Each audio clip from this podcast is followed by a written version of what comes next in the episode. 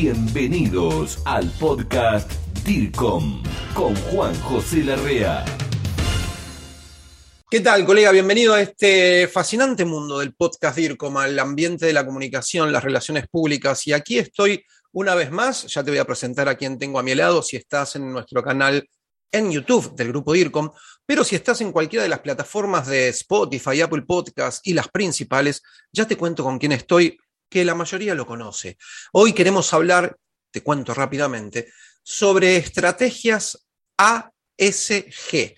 Te preguntarás de qué estoy hablando o no, tal vez las sentiste nombrar o las viste por ahí que se están mencionando. De hecho, uno de los famosos y más conocidos buscadores estuve averiguando y consultando sobre estrategias ASG que tienen que ver con temas eh, medioambientales, sociales y de gobernanza. En este famoso buscador han crecido a lo largo de estos últimos cinco años las búsquedas sobre estos temas. Estoy con el consultor y docente y amigo mío mexicano, Carlos Bonilla. Carlos, ¿cómo estás? Bienvenido nuevamente al podcast DIRCOM.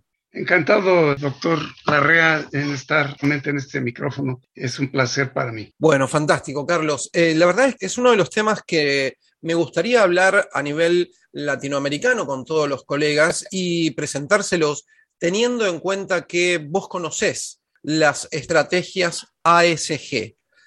¿Qué son los factores o criterios que se están utilizando en estrategias de comunicación medioambientales, sociales y de gobernanza.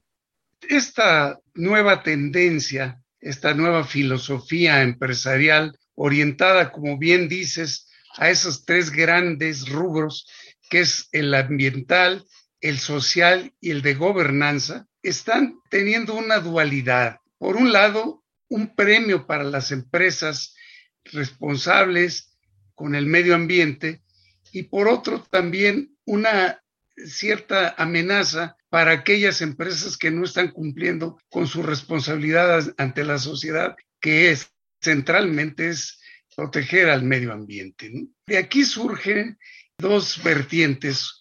Una de ellas es la de procurar respetar el medio ambiente porque eso está premiando a las empresas responsables, a las que invierten tanto en proyectos medioambientales como aquellas que invierten en proyectos para que su empresa sea sustentable, las instituciones financieras las están premiando. Esto es, eh, aquellas empresas que invierten en proyectos sustentables tienen incentivos eh, tanto fiscales como incentivos también en materia de menores eh, costos de financiamiento, etcétera, ¿no?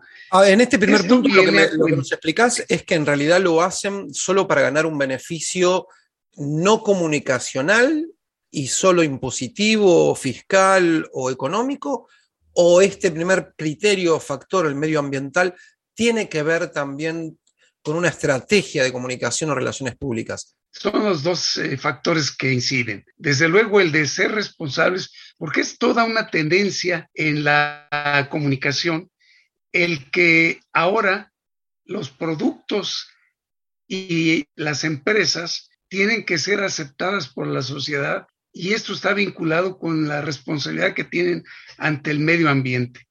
Entonces, es toda una tendencia el que el consumidor potencial ya nada más, no, no juzga nada más calidad del producto, sino también el que la empresa sea responsable con la sociedad y con el medio ambiente. Está documentado el que los consumidores están prefiriendo productos que provienen de empresas responsables con el medio ambiente. Es toda una tendencia que los millennials ya tienen por formación toda esa involucramiento con aspectos medioambientales. Eso se ha conjugado con el premio que reciben las empresas que están comprometidas con ese propósito. ¿no? Te comento que eh, Larry Fink, el CEO de BlackRock, que como todos saben es una gestora de fondos de inversión, él dice que las empresas tienen que ser responsables con el medio ambiente y el otorgamiento de financiamientos está tomando en cuenta los criterios de ASG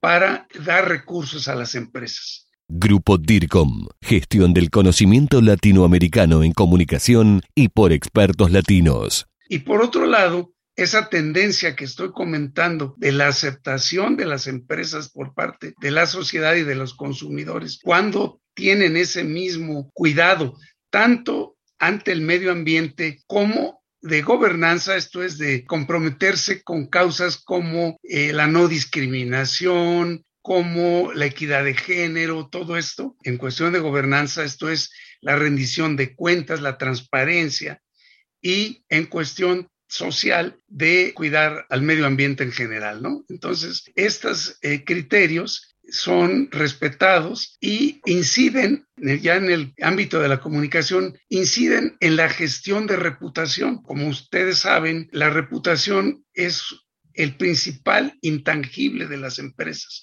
Se habla de que el 63% del valor de capitalización de las empresas se debe a una buena reputación.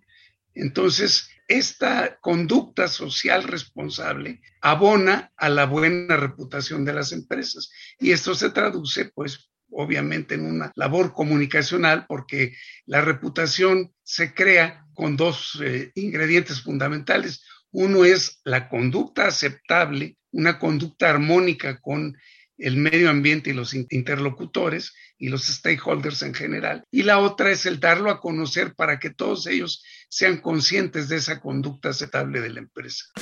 No dejes de comunicarte con nosotros. Envía tus mensajes a info arroba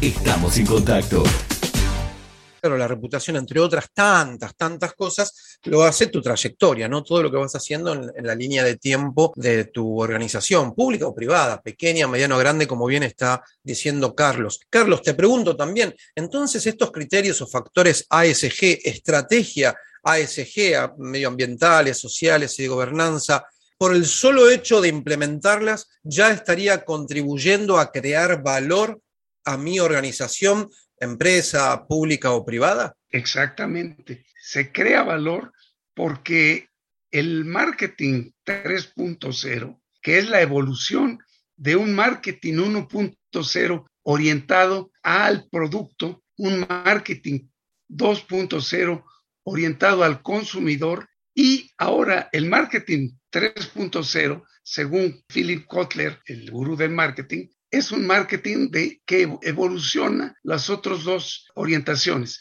Este tercer paso del marketing está regido por la orientación a los valores. Ya no solo es el producto, ya no solo es el consumidor, sino se ve hacia los valores de la sociedad. En tanto que se cumple, por supuesto, con un buen producto, con la satisfacción de necesidades del consumidor, este tercero es también satisface la empresa y el producto las expectativas de la sociedad en cuanto a los valores éticos de buena conducta con el medio ambiente y también con los consumidores al ser empresas transparentes y ser empresas cuidadosas de la rendición de cuentas. Sí, y lo, lo, explicaste claramente y me parecía que era así, por eso te lo, te lo preguntaba. Y también consultarte, ¿no? Uno cuando escucha estas clases de estrategias, estos tipos de detalles, ¿no? Medioambientales, sociales, de gobernanza, esto es para empresas que estuviste nombrando en tu alocución del sector financiero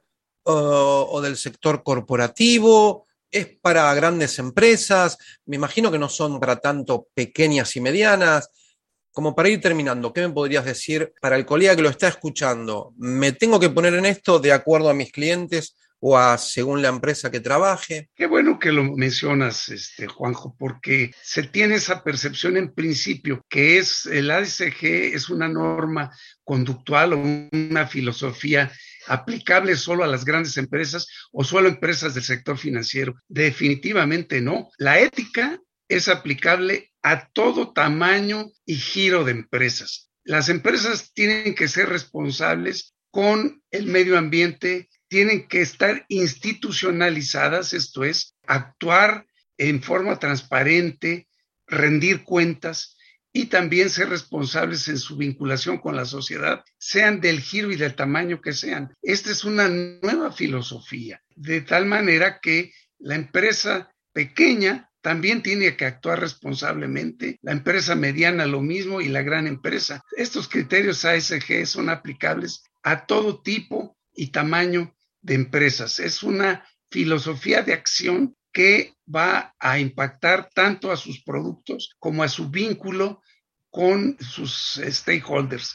Y esto va a redundar en un blindaje institucional, porque si la empresa está creando reputación, esa buena reputación va a ayudarle a blindarse de eventuales problemas que surgieran en su vínculo con los stakeholders. De tal manera que es una nueva norma de actuación que crea reputación y que abona a la aceptación en su ámbito de operación y a su reputación corporativa, que es muy importante. Para mí es un tema fascinante. Bueno, la comunicación ya es fascinante, pero cuando voy escuchando en detalles ciertos temas, me encantan, ¿no? Y a veces diría a algunos colegas que quieren ver todo instantáneo, resultado. Digo, no, acuérdense que la buena reputación se logra, como decía antes, con trayectoria y en el tiempo, ¿no? No se puede lograr una buena reputación en un día, en 24 horas, en una táctica vertiginosa. La estrategia en general, por supuesto, colabora si uno tiene en cuenta uno de los horizontes objetivos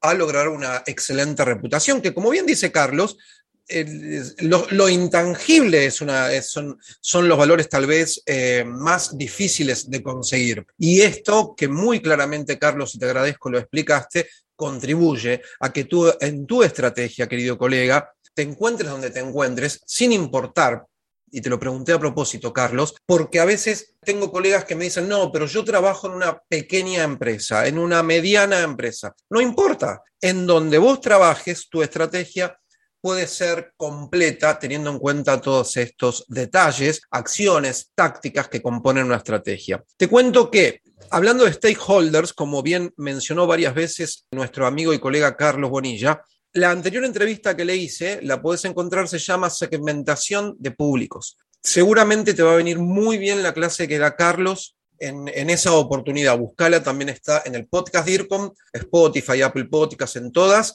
y en el canal de Grupo DIRCOM en YouTube. Carlos, te mando un muy fuerte abrazo, DIRCOM. Gracias por esta gran clase y explicación que nos diste. Ah, gracias por la oportunidad, este, mi querido y estimado eh, doctor Larrea. Eh, querido Juanjo, eh, gracias por, por, esta oportunidad y estoy a la orden para cualquier otro tema que pudieran ser de utilidad para los comunicadores de América Latina. No lo dudes pronto. Agradecido con De vuelta con vos. Agradecido a nosotros, Carlos. Agradecido a nosotros. Fuerte abrazo, campeón. Igualmente, gracias. Esto fue el podcast DIRCOM. Pasión por la comunicación y la gestión. Grupo DIRCOM. Hablamos de comunicación en español. Hasta la próxima.